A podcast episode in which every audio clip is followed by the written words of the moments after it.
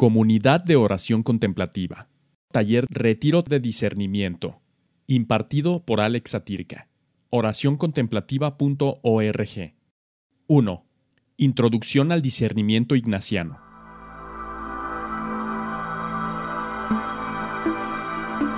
Les invito a que iniciemos nuestra conversación poniéndonos en las manos del Dios que es amor y vida compartida, en el nombre del Padre, del Hijo y del Espíritu Santo.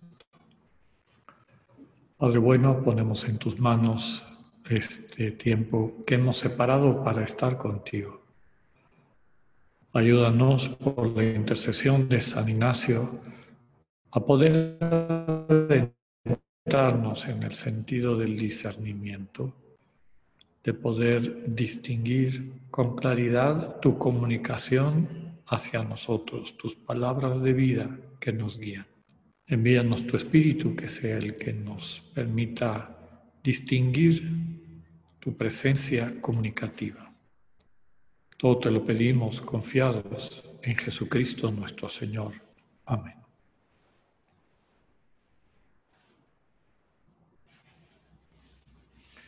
Nuestra primera charla tiene que ver con el discernimiento ignaciano, una introducción. Aquí quisiera compartir con ustedes previamente algunas cosas. La primera eh, va a resultar obvia. Eh, la primera y la más obvia es eh, que el discernimiento implica un acercamiento a los textos de San Ignacio, que son la fuente de lo que hacemos y estudiamos, y hay que ser conscientes de que el estilo de San Ignacio y su lenguaje no es el mismo que utilizamos ahora. Es un lenguaje antiguo, son palabras que ya no usamos. No solamente es un lenguaje antiguo, es una sensibilidad que ya no tenemos. A mí me gusta decir, eh, que, por ejemplo, en, el, en mi vida, que relativamente corta, acabo de cumplir 60 años, me ha tocado ver una, un cambio fuerte en la sensibilidad de la sociedad, de la cultura. Cuando yo era niño, la autoridad de oficio era muy importante. hasta en las películas clásicas mexicanas, quiénes eran los héroes o las autoridades. El, cuita del pueblo, el, maestro del pueblo, el presidente municipal, si lo había. Y ya por el hecho de que fuera una u otra cosa que tuviera ese oficio, la gente lo respetaba. Hoy eso ya no existe.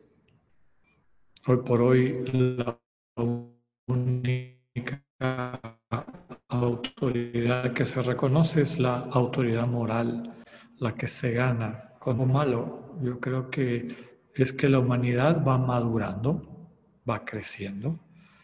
Comentarios cuando yo era niño que hacíamos a personas, pues pasadas de peso o lo que sea, lo que ahora solemos llamar como acoso o bullying, eh, nadie pensaba en eso, se nos hacía de lo más natural. Hoy en día sabemos lo terriblemente destructivas y deshumanizantes que son esos comentarios y esas actitudes. ¿Por qué le digo esto? San Ignacio es un hombre que está entre la Edad Media y el Renacimiento.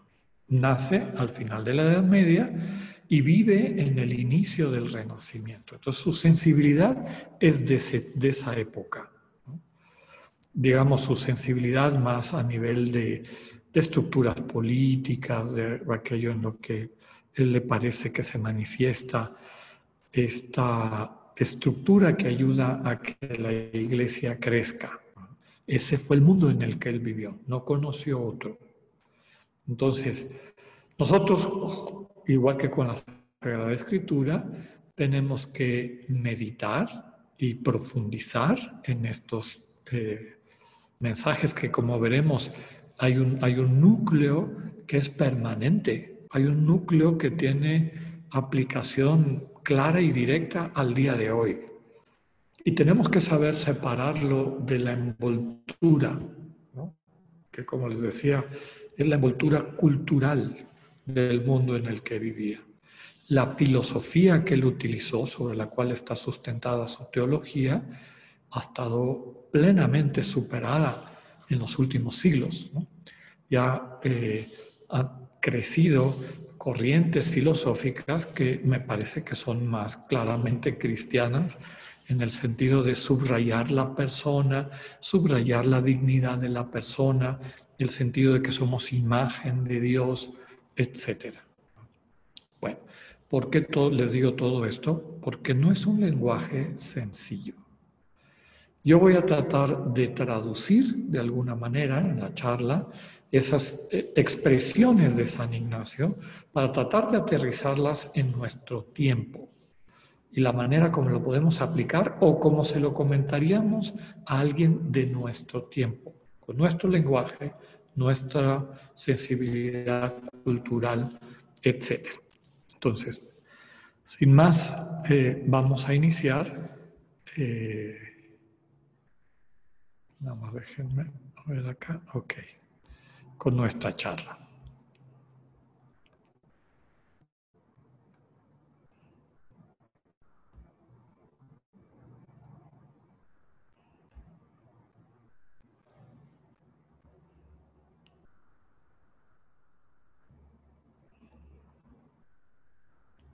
Eh, este es nuestro primer tema.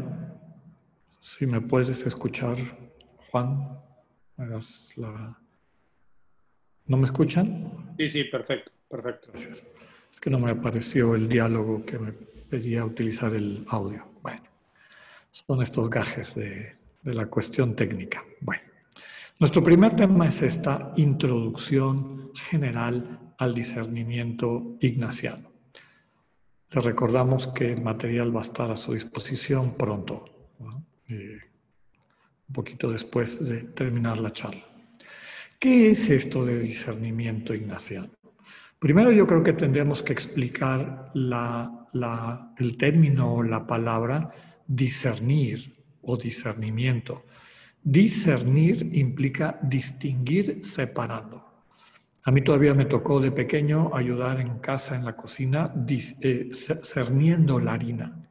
Entonces echa la harina y se pasa a través de un tamiz, un colador, y las cosas buenas se recuperan y las que no queremos se tiran. Es lo mismo el discernimiento. Desde esta perspectiva cristiana e ignaciana, implica distinguir el origen de qué? De ideas, pulsiones, invitaciones que se presentan a mi conciencia. Es decir, que, me aparecen, me doy cuenta, oye, ¿y por qué no hago tal cosa? Oye, ¿y por qué no cambio esto? O sea, no, no es que yo empecé a buscar eso, se me presentan. No todo lo que se me presenta es bueno, no todo lo que se me ocurre me va a llevar a la vida, ¿no? Entonces, aquí se trata de aprender a distinguir las buenas para realizarlas y las malas para ignorarlas. De hecho, los ejercicios espirituales de San Ignacio que se pensaron originalmente como una experiencia que duraba un mes, era una especie de escuela intensiva de este discernimiento. Quienes hacían los ejercicios de mes se esperaba que terminaran ese caminito aprendiendo a distinguir a distinguir de esas voces internas, cuáles vienen de mí mismo, cuáles vienen de Dios, cuáles vienen del mal espíritu. San Ignacio en el número 15 de los ejercicios, en la que se conoce como decimoquinta adición, quienes hayan visto el texto de los ejercicios, al inicio San Ignacio pone una serie de, de recomendaciones. Y entre esas recomendaciones está lo que vemos aquí. Fíjense el texto. Más conveniente y mucho mejor es, buscando la divina voluntad, que el mismo Creador y Señor se comunique a la su ánima devota, abrazándola en su amor y alabanza y disponiéndola por la vía que mejor podrá servirle adelante de manera que el que los da, es decir, el que acompaña los ejercicios, el sacerdote que lo acompañaba en esa época, no se decante ni se incline a la una parte ni a la otra, mas estando en medio como un peso, deje obrar al Creador de manera inmediata con la criatura y a la criatura con su Creador y Señor. Como ven, los ejercicios no nacieron como una especie de indoctrinamiento, como llegaron a ser, el absurdo de lo que llegaron a ser los ejercicios antes del Vaticano II, que era una serie de, conferencias de indoctrinamiento y que utilizaban la emoción y las cosas de las personas para meterles miedo, para, este, pues, básicamente para controlar la conciencia. Qué diferente de lo que intuyó San Ignacio, porque lo vivió. Dios no es una cosa, Dios ni siquiera es una doctrina, Dios es una presencia que se comunica, que tiene una palabra para mí, que tiene algo que decirme. Entonces, el que acompaña los ejercicios trata de quitar cualquier tipo de estorbo que pueda aparecer para que la persona se encuentre con Dios, experimente este Dios que comunica y que comunica vida. Y una vida que se traduce en cosas concretas de nuestra cotidianidad. Todos los días Dios tiene una palabra de vida aplicable a tu momento. Y ese es el sentido del discernimiento. En su autobiografía, en el número 27, San Ignacio recoge la experiencia que origina su visión del mundo. Él pone ahí que cuando empieza su conversión, textualmente, le trataba a Dios de la misma manera que trata un maestro de escuela a un niño, enseñándole. Como ven, eh, al ir creciendo él en la sensibilidad de percibir la comunicación de Dios, se sintió conducido, se sintió transformado, educado, formado, enseñado. Es decir, la pedagogía espiritual desarrollada y difundida por San Ignacio es el fruto de una vivencia de conversión y maduración espiritual personal, encarnada, en la que él y todos los que hemos seguido este mismo camino se sintió guiado y formado por Dios. Hace referencia a una experiencia que dialoga con la verdad revelada en un proceso de mutua consolidación. No es, recordemos, lo, comentamos, lo vamos a ver un poquito más adelante, que la doctrina cristiana sobre, desde luego que no la doctrina cristiana, el dogma, lo, lo que hemos aprendido de nuestra fe es absolutamente necesario y tiene como objeto una cosa, saber dónde buscar a Dios y dónde no buscar a Dios. Pero esta sana doctrina que nos ha transmitido la Iglesia es como un mapa que muestra el camino. No es el camino y mucho menos la meta. La meta es Dios. Lo que queremos es encontrarnos con Dios, no saber cosas de Dios, sino entrar en comunión con Dios, conocerlo, acostumbrarnos a su presencia, dejarnos eh, guiar correctamente a una vida plena por Él. El discernimiento parte de la convicción constatada es decir, no es especulación, es vivencia de que Dios quiere comunicarse con el ser humano. Como les decía, Dios no es una idea, no es un concepto, es una presencia, es una persona. Y como persona quiere entrar en comunicación, puede entrar en comunicación con otras personas. Ignacio entiende que hay características propias de esta comunicación con base a la naturaleza revelada de Dios y las características propias de la condición humana.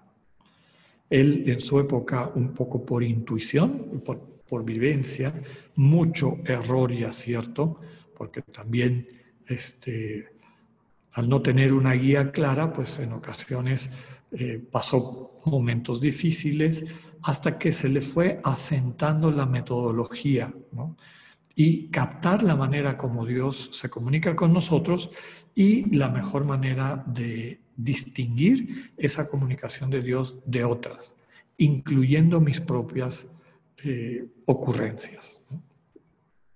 Bueno, implica el discernimiento, por lo tanto, un conocimiento de estas características y habilidades para quitar las dificultades y fortalecer lo que facilita el encuentro con Dios. El objetivo no es un conocimiento más claro y específico de en qué consiste la relación con Dios, sino más bien que la persona se adentre a la relación con Dios, tenga una vivencia de comunicación con Dios. En palabras textuales de San Ignacio, unir al alma con su creador, dejar que el alma se una, se comunique, entre en relación con su creador. Por lo tanto, el discernimiento se enfoca sobre todo en lo que sucede cuando una persona escucha y responde a la comunicación con Dios.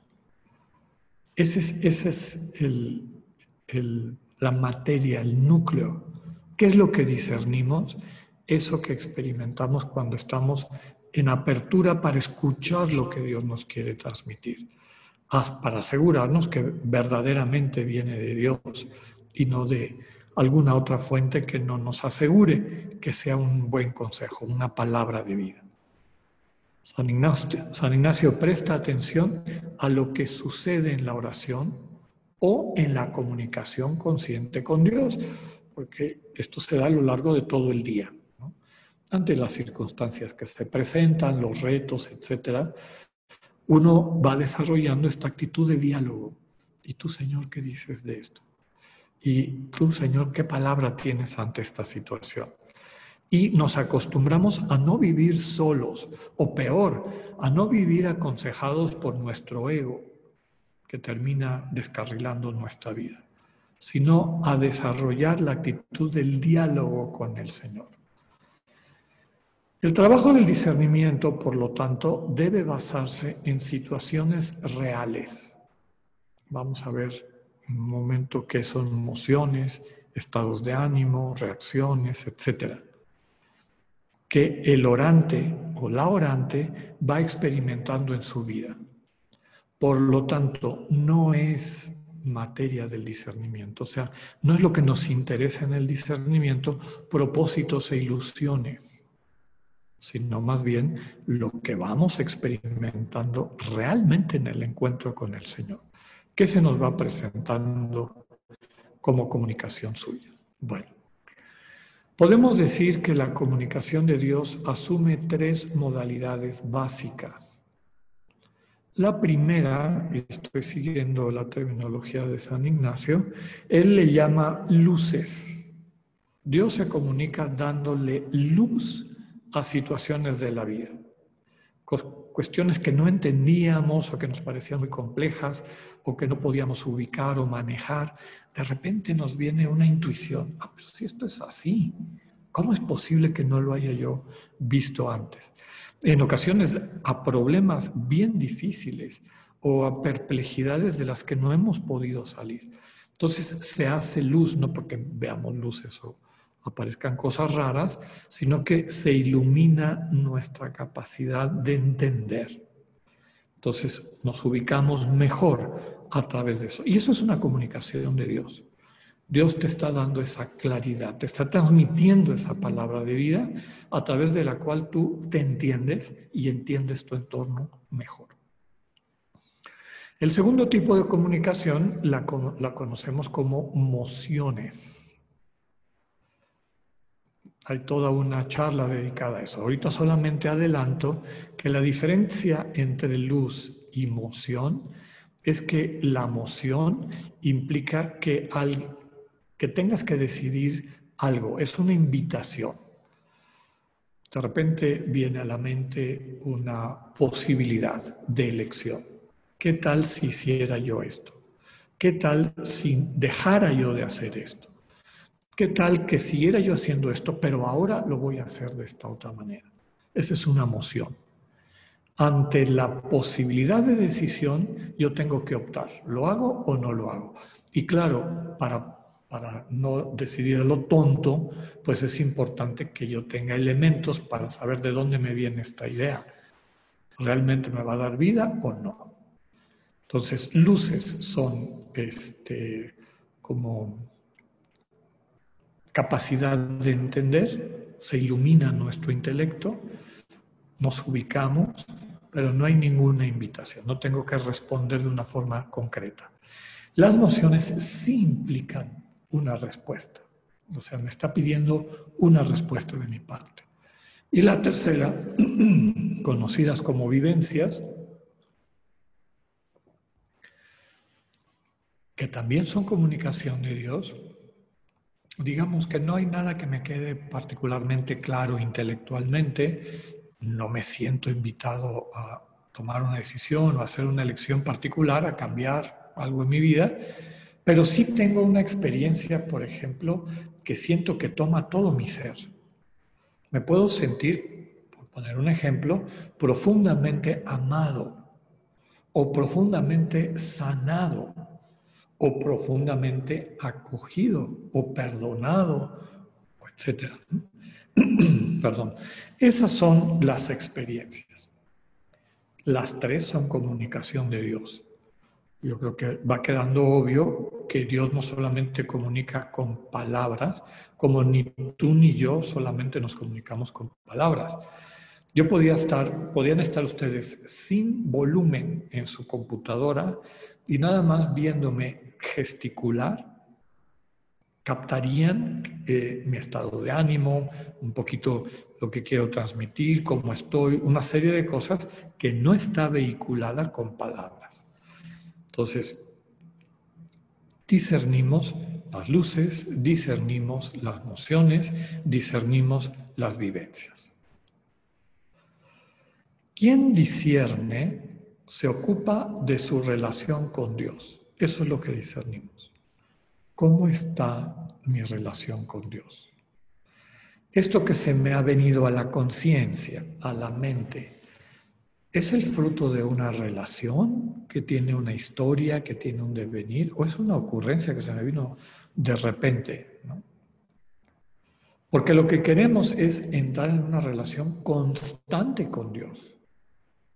La relación del creyente, del cristiano con el Señor no es un evento dominguero, es algo de las 24 horas del día. Es una compañía amorosa, es una compañía que es más tú que tú mismo. Esta inhabitación del Dios que nos sostiene la vida, nos la redime y nos ayuda a llevarla a plenitud. Entonces queremos responder a este Dios que se comunica para crecer en intimidad con Él y para vivir las consecuencias positivas, desde luego, constructivas eh, de esta comunicación. Por lo tanto, el foco del discernimiento son las experiencias, no las ideas. No mis rollos, no mis discursos, sino lo que estoy viviendo, lo que en el momento de oración experimenté o lo que en mi cotidianidad me impactó, me tocó y cómo me movió internamente. Entonces no se trata de que yo me ponga a inventar o me haga un ideal de santidad o, o al leer la vida de otro santo quiere yo ser igual que ella o él. Se trata de focalizar en la experiencia del encuentro con Dios y su presencia comunicativa en mi día a día. Como les pongo aquí, específicamente la dimensión religiosa de la experiencia. Recuerden que religión viene de la palabra religare, religar, volver a juntar, hacer comunión. La vida espiritual es crecer en la comunión con Dios. La salvación es vivir en comunión con Dios. El no quedar en la salvación es quedar fuera de esa comunión con Dios. Bueno, otra vez, nuestro interés es el encuentro comunicativo con la presencia de Dios, con el misterio al que en nuestra tradición llamamos Dios. En el taller de mistagogía les compartía algunos elementos importantes de la experiencia de Dios que le vendrá bien a quien no lo ha hecho y también a los que lo hicieron para recordar. Porque hablamos una y otra vez de experiencia. La vida religiosa, la vida espiritual, se construye sobre experiencias, no sobre discursos. Entonces es experimentar, vivenciar con todo mi ser este encuentro con Dios, como pasa cuando nos encontramos sanamente con los seres humanos. No nada más vemos un objeto, entramos en una relación de afecto, de respeto, en mejor de los casos, también hay otro tipo de emociones, pero es una realidad más completa, más holística. Entonces, la palabra experiencia viene del latín experiencia, que a su vez viene de la raíz indoeuropea per. Per significa tratar, probar, arriesgarse, herirse, marcarse. Una palabra que tiene esa raíz en nuestro idioma es peligro, que en casi todas las lenguas eh, romances se escribe con R, pero nosotros en castellano lo cambiamos por L. Más L, el prefijo ex, que significa fuera, es decir, ir en busca de. Experiencia hace referencia a un aprendizaje o a un conocimiento por prueba personal. No me lo contaron, lo viví. Eso es una experiencia. La experiencia de Dios es básicamente dejar de atender, es decir, de estar como tontitos contemplando a un sí mismo, a mi ego y sus rollos, sus berrinches, sus heridas, sus envidias, sus iras, sus avaricias, sus todo. Dejar de estarle haciendo caso a la loca de la casa, a este discurso deshumanizante permanente para empezar a prestar atención al otro con mayúscula, cuya presencia y comunicación nos transforma. Recordando el significado etimológico de la palabra experiencia, nos hiere, es decir, nos marca, nos deja fruto. La experiencia de Dios siempre es Dios como don, Dios que se te entrega dándote la vida, como decíamos, y acompañándote a que esa vida en el ejercicio de tu libertad sea cada vez más plena. Experimentar a Dios es percibir que Dios se te está dando a través de su comunicación, a través de su cariño, a través de su interés, a través de su capacidad de sanarte, de guiarte, de darte vida. Ya les comentaba, Dios siempre está ahí, siempre. El problema es que no lo captamos porque estamos distraídos en nuestros pensamientos, nuestras historias, los traumas de nuestra desdichada infancia, etcétera, etcétera.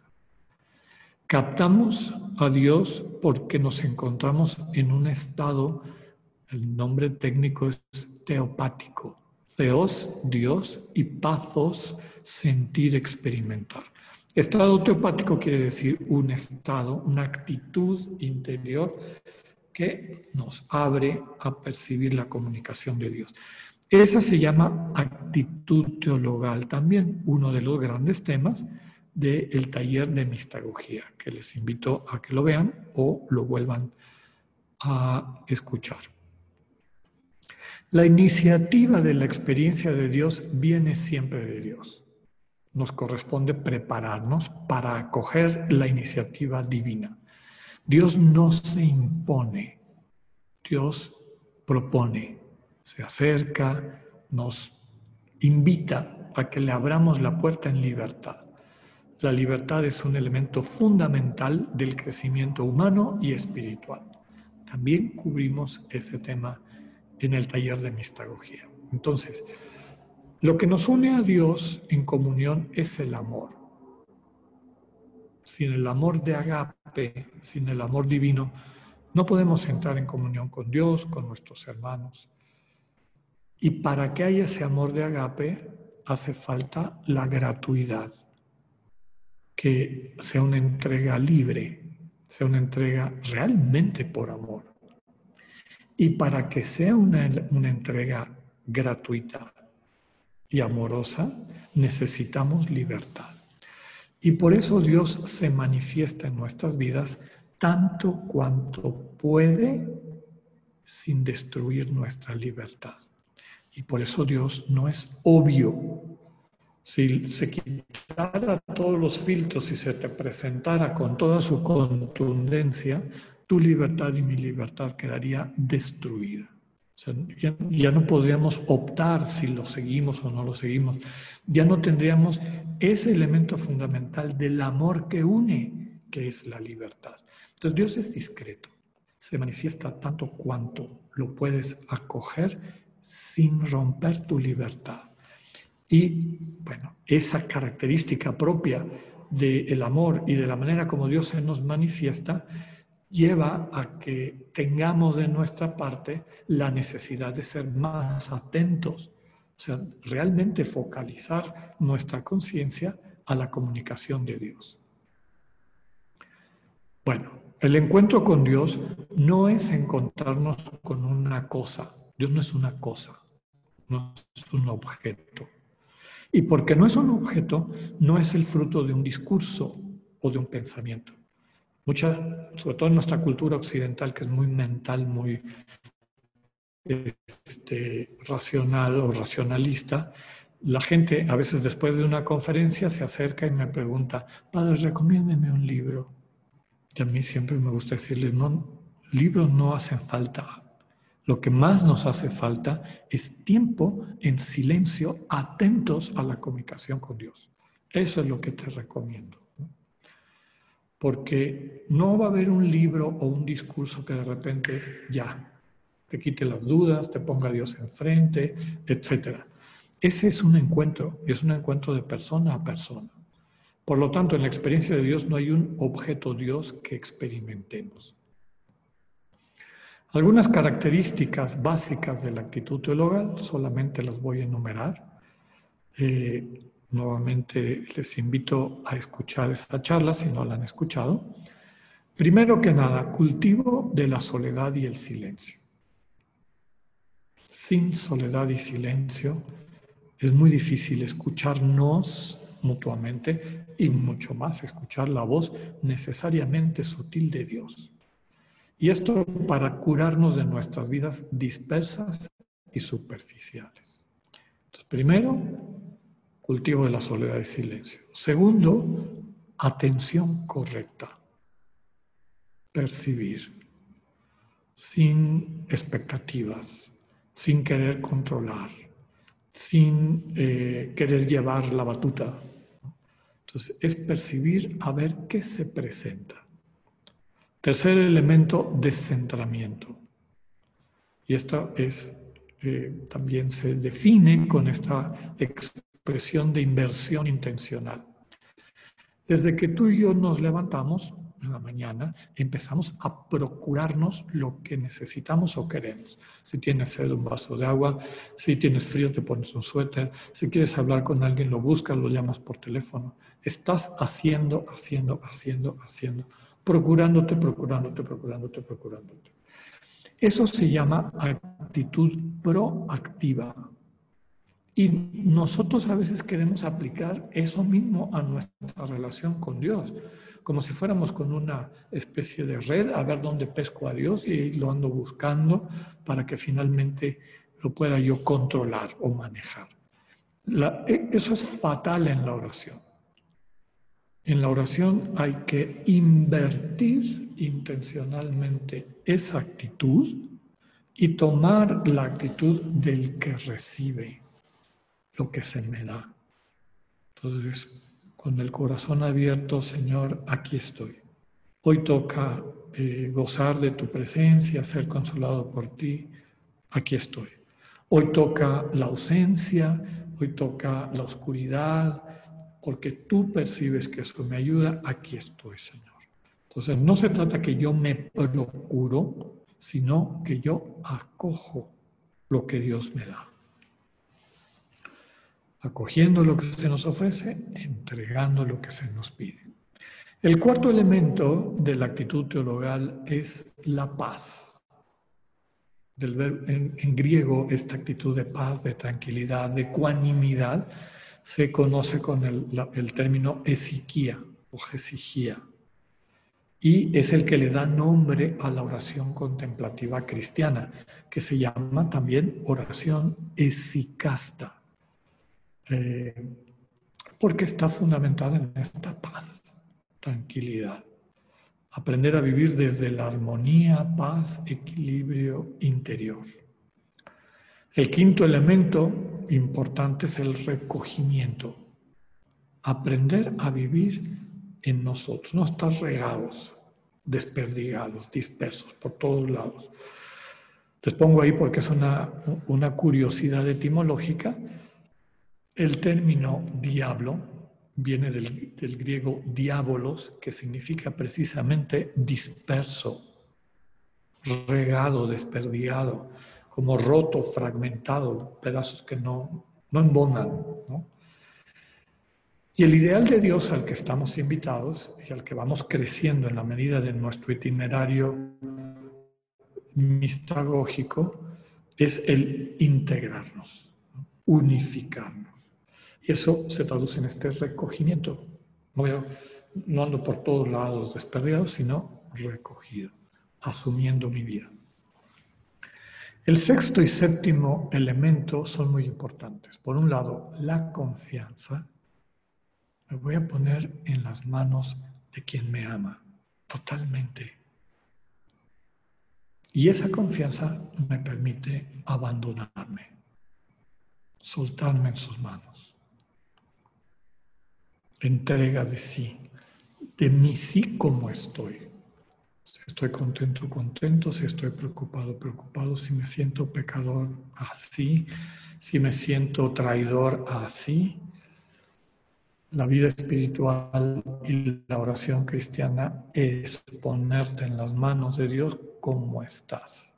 Y Dios tiene una palabra de vida concreta para la situación en la que estás. Confianza y abandono van de la mano.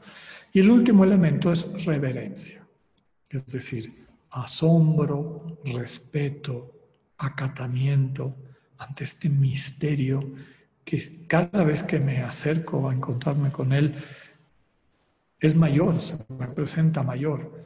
Muchas veces una vivencia profunda de encuentro con Dios que te deja una consolación muy grande, te lleva a pensar, es, que no puede haber más que esto. Nunca me imaginé, Señor, que fueras tan grande, que el encuentro contigo transformara tan profundamente mi vida. Y sentimos, ingenuamente, que de alguna manera ya llegamos a la meta. Y un poquito más adelante te das cuenta que Dios es mayor siempre mayor, le gustaba decir a San Ignacio. Bien. Otro elemento que es muy importante, también lo veíamos en, en ese retiro de mistagogía, es que la experiencia de Dios es un proceso de enamoramiento. Entendido el enamoramiento como llenarte de amor por la persona y viceversa, un enamoramiento de mutualidad, en mutualidad. Sobre todo en los espacios de oración, de silencio, vamos experimentando esta presencia enamorada de Dios. Constatar que Dios está enamorado de ti.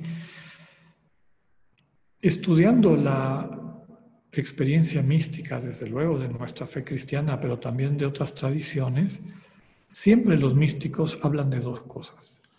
Una, lo que les acaba de decir antes, que Dios es más grande de todo lo que se imaginaron, no hay palabras para describirlo, se quedan mudos, eh, realmente les da este, como pudor el tratar de poner en palabras aquello que han vivido, esta grandeza absoluta de Dios. Pero al mismo tiempo perciben la cercanía de Dios, de un Dios enamorado.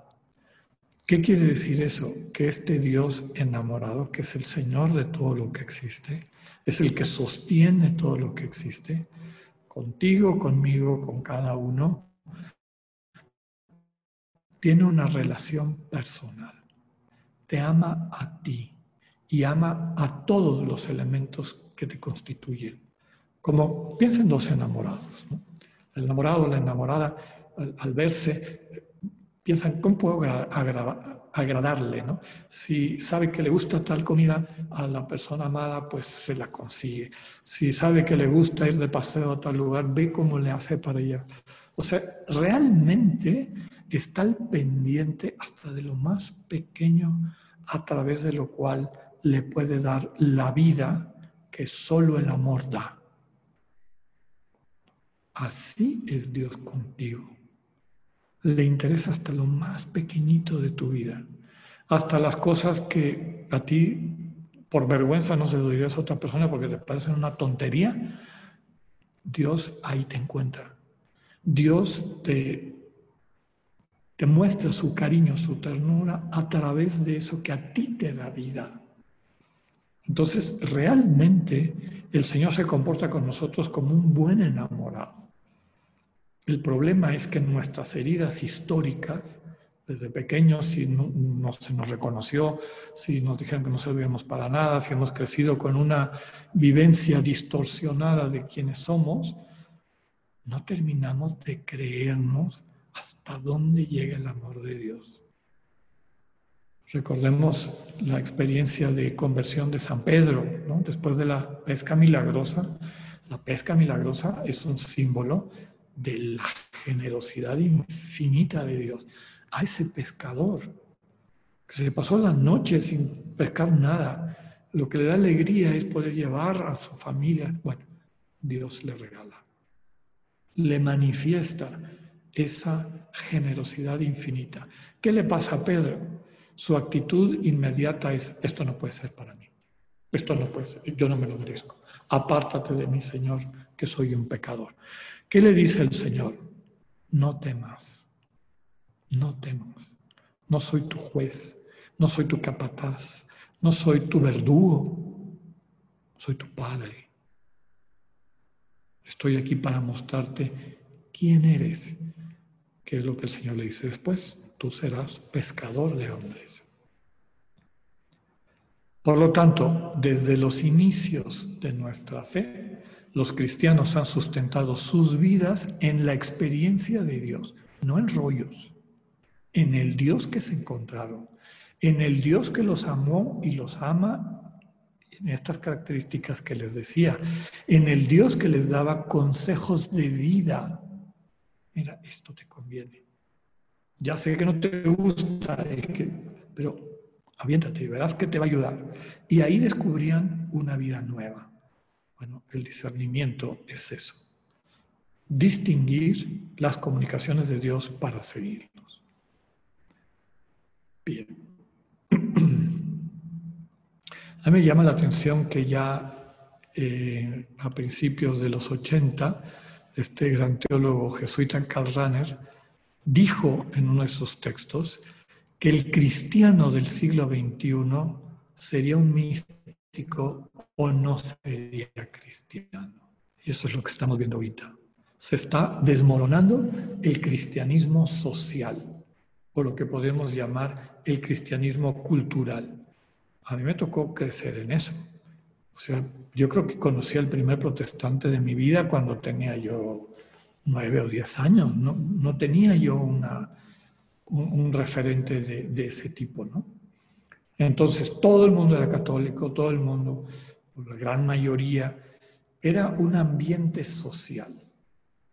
Tristemente, no todo eso estaba sustentado en una relación con Dios, en una especie de inercia o una necesidad de nuestra propia psicología. ¿no? Si me siento inseguro, pues yo quiero a alguien que me asegure. Y si ese alguien que me asegure me pide una serie de requerimientos, pues los cubro para asegurarme que no me va a dejar de su mano nada más lejos de la experiencia de Dios en Cristo. Dios es amor gratuito. Dios es amor permanente. Dios es amor indiscriminado. El problema, como les decía hace un momento, es que no, podemos abrirnos a eso, como Pedro. Apártate de mí, soy un pecador. Bueno, esta experiencia no es nueva a mí me encanta esta frase de Pedro al final del capítulo 6 del Evangelio de Juan, cuando toda la gente abandona a Jesús, las multitudes se van. Y el Señor les pregunta a los discípulos, ¿ustedes también quieren irse? Y Pedro le contesta, Señor, ¿dónde quién vamos a ir? Tú tienes palabras de vida eterna. Y nosotros creemos y sabemos que tú eres el Santo de Dios. Creemos y sabemos. Esa es la fe cristiana. No solo creemos, porque me lo dice esta persona, o me lo dice esta persona, por la autoridad de fulanito, o la autoridad de menganita. Desde luego que todos tenemos un elemento importante de esperanza. No estamos en el final de los tiempos y en el triunfo del proyecto de Dios. Hay mucha injusticia y violencia y todo lo que vemos día con día. Ahí está nuestra esperanza y ahí está nuestro creer. Yo creo, Señor, que tú tienes la última palabra, que tu amor tendrá la última palabra y que nos movemos de tu mano hacia ese mundo de plenitud de tu reino, de tu soberanía en nuestras vidas, de la comunión a la que nos invitas. Pero pobre de aquel que no pueda decir que sabe. Es decir, no, no es una confianza irracional. Si ustedes están aquí tomando este curso, este retiro taller, es porque saben algo de Dios ya han tenido experiencias, ya Dios ha estado presente en sus vidas y les lleva a intuir que Dios es fidedigno, es decir, es digno de fe. Y por lo que saben pueden creer. Y creer y saber juntos, esa es la fe. El problema es que por muchos años se nos olvidó el saber. Era, aquí está este librito, apréndetelo y di que crees en eso y ya te salvaste, y eres cristiano. Y eso, eso es una ideología, eso, no es fe. Fe es creer y saber. Es tan fuerte esto, me gusta decirlo un poco de broma, que hasta en los cantos lo vemos. Todos no sabemos el canto de Señor, ¿a quién iremos? Señor, ¿a quién iremos? Tú tienes palabras de vida, nosotros hemos creído que tú eres el Hijo de Dios. Y sabido, quedó fuera del canto. Si solamente nos quedamos en creer, somos ingenuos. Y yo creo que la fuente fundamental del ateísmo, hoy por hoy, son personas que en algún momento de su vida fueron crédulas. Y por su credulidad, cuando se les cayó, se vuelven ateos. Si solamente nos cargamos en saber, entonces quisiéramos que todo fuera así manejable, palpable, manipulable. ¿verdad? Y en la vida hay esta expectativa, esto hacia dónde vamos, lo que vamos construyendo. Bueno, entonces hay que prestar atención a esos dos verbos, creer y saber. Cuando hacemos nuestro trabajo de recuperar la historia de amor de Dios en nuestras vidas con nuestras experiencias fundantes, recordando cómo nos ha ido conduciendo, cómo ha estado presente en momentos difíciles, se fortalece nuestro saber, de manera que nuestro creer no esté sustentado en la nada y podamos seguir apostando al proyecto de Dios, aunque el mundo entero te diga que la cosa no va por ahí, que aquí lo que rifa es el poder, el dinero, etc.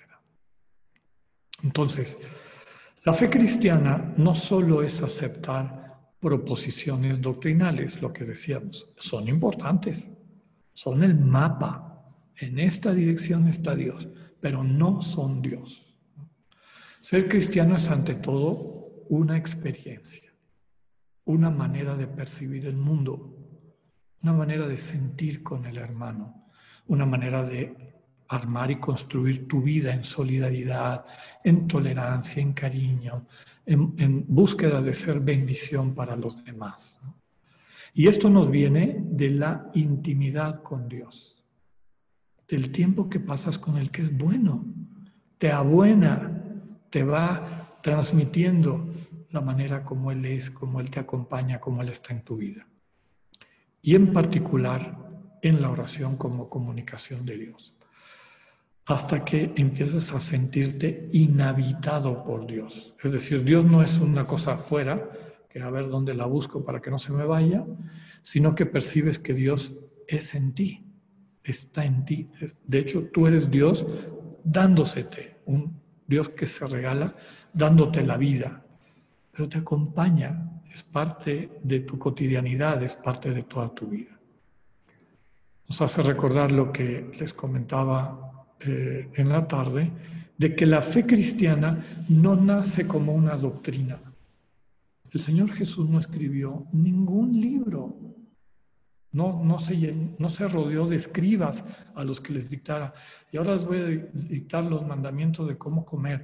Y ahora les voy a dictar los mandamientos de cómo deben este, cultivar el campo o cómo deben vender sus cosas.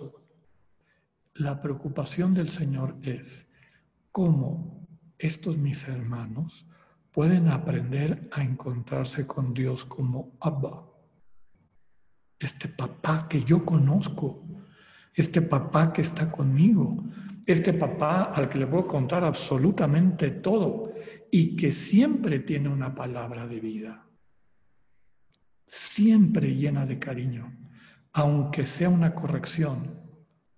Es una corrección donde siento ese cariño. Bueno, por lo tanto, nuestra fe nace como una mistagogía. Es decir, lo que les pongo aquí, un camino práctico vivencial. Hacernos cristianos es camino. Tan es así que fue el primer nombre de nuestra fe. Los cristianos, antes de que se llamaran cristianos, se decían seguidores del camino. Fulanito, Pablo llegó a tal lugar y se encontró a los seguidores del camino. ¿Qué camino? Pues el camino que el Señor enseñó. Preséntale tu vida con transparencia a tu Padre. Tu Padre tiene palabras de vida para ti. Déjate sanar por Él, déjate guiar por Él, déjate eh, abrazar en plenitud de comunión por Él. Entonces, es camino, es práctico, no es rollo, es día a día en el concreto de tu vida y vivencial. Nadie lo puede hacer por ti. No te puedes colgar de la experiencia de otro o de otra. La tienes que vivir tú. La invitación es a que la vivas tú. De tal manera que pueda ser introducida, introducido en la vida de Dios, que es común unión. Sentir que tú y Dios son uno, sin división y sin confusión. No es que tú seas Dios, pero nada te separa de Dios, sin división. Pero no estás fundido con Dios, sino estás en relación profunda de comunión con Él. Finalmente, compartir con ustedes algunas tareas. Aquí está eh, parte de este elemento de taller. No para que lo hagan hoy en la noche ni este fin de semana, pero para arrancar en el discernimiento, vale la pena tomar en cuenta estos elementos que lo van a sustentar o que te van a ayudar. Primero que nada, asegúrate, si no lo has hecho ya, de momentos de oración. Un rato para hacer tu examen de oración, un rato para hacer tu examen de conciencia y la importancia de llevar un diario espiritual donde vas anotando lo que se te quedó grabado de, ese, de esa oración en el examen de oración o de tu día en el examen de conciencia. Otra gran eh, fuente eh, que nos ayuda en este camino espiritual es elaborar una narrativa, una historia de tu vida. Empieza a escribirla, hay muchos trucos para hacerlo. Puedes este, poner una hoja por año de tu vida o por década de tu vida y, de entrada vas anotando lo que te acuerdas. Ah, en tal año hice tal cosa, vas a esa hoja y las que se te vayan ocurriendo. Yo le recomiendo mucho esto a todo el mundo, pero en particular a los que son padres y madres, desde luego. El regalo más grande que me dio mi padre cuando lo fui a visitar ya muy avanzada su enfermedad, murió a los tres meses, fue un cuadernito que me escribió. donde me explicaba las decisiones que había tomado, algunas muy difíciles, algunas con las que yo no estuve de acuerdo, pero me lo, me, lo regaló. Y leerlo no solamente me, me permitió entenderlo a él, sino me permitió entenderme a mí. Entonces, elaborar tu narrativa de vida es un elemento importante. También escribir el elenco de tus 10 principales experiencias fundantes. ¿Qué quiere decir esto? Los 10 momentos de tu vida en los que has sentido a Dios más cercano. Haz tu lista. Ah, cuando tenía 8 años, cuando tenía 15 años, cuando tenía 20, las veces que fuera. Descríbelas. En el taller de, mistagogía describimos cómo orar con estas eh, experiencias fundantes para afinar nuestra vocación, para afinar el estilo propio que cada quien tiene de amar, que es irrepetible. Yo les recomiendo que empiecen a trabajar sobre este material. Si ya terminaste tus 10 experiencias, no te quedes ahí, ve escribiendo más. Yo suelo decir que el recuerdo de un encuentro con Dios te lleva a otro recuerdo de un encuentro con Dios, que se te lleva a otro recuerdo. Y si los vas juntando todos, como que se va concretando esta historia de amor, que es lo que estamos buscando. Suelo decir que más vale tener las cosas por escrito. No confíes demasiado en tu memoria ve haciendo tu diario espiritual o como lo quieras hacer, en tu computadora o, como te nazca. Finalmente, es muy importante hacer un alto y preguntarnos, ¿cómo es mi relación con Dios? ¿En esa relación con Dios hay afecto?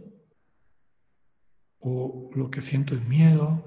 ¿O lo que siento es inseguridad? ¿O lo que siento es duda? ¿O lo que siento es, no sé, es muy importante para el discernimiento encarnar, bajar a la realidad, bajar a la carne y hueso tu relación con Dios. Y no solamente con Dios, sino contigo mismo y con los demás. ¿Tienes la costumbre de nombrar tus sentimientos? ¿O nada más dices, estoy bien, estoy mal? Tienes la finura de, de preguntarte, bueno, ¿por qué estoy así? ¿Qué es lo que está detrás de esto? a qué siento que me invita el Señor, etcétera. Porque si no es así, hay que empezar por ahí. Y por eso les comentaba en la, en la presentación de nuestro retiro taller la importancia de la secuencia de los tres momentos formativos que la comunidad ha compartido. Primero, introducción a la oración contemplativa, para rehabilitar nuestra percepción y aprender a vivir y ver el mundo desde el corazón. Segundo, la mistagogía, para recoger esta historia de amor de Dios en nuestras vidas, ponerle nombre, percibir cuál es nuestra vocación, qué tipo de amor, eh, cuáles son nuestros cinco panes y dos pescados que tenemos para compartir con los demás, dándoles vida. Y finalmente ahora vamos a empezar nuestro taller de eh, discernimiento. Pues que el Señor nos ayude, que el Espíritu nos guíe y que nos permita seguir profundizando en esta relación de amor, en este enamoramiento al que el Señor nos invita. Que así sea.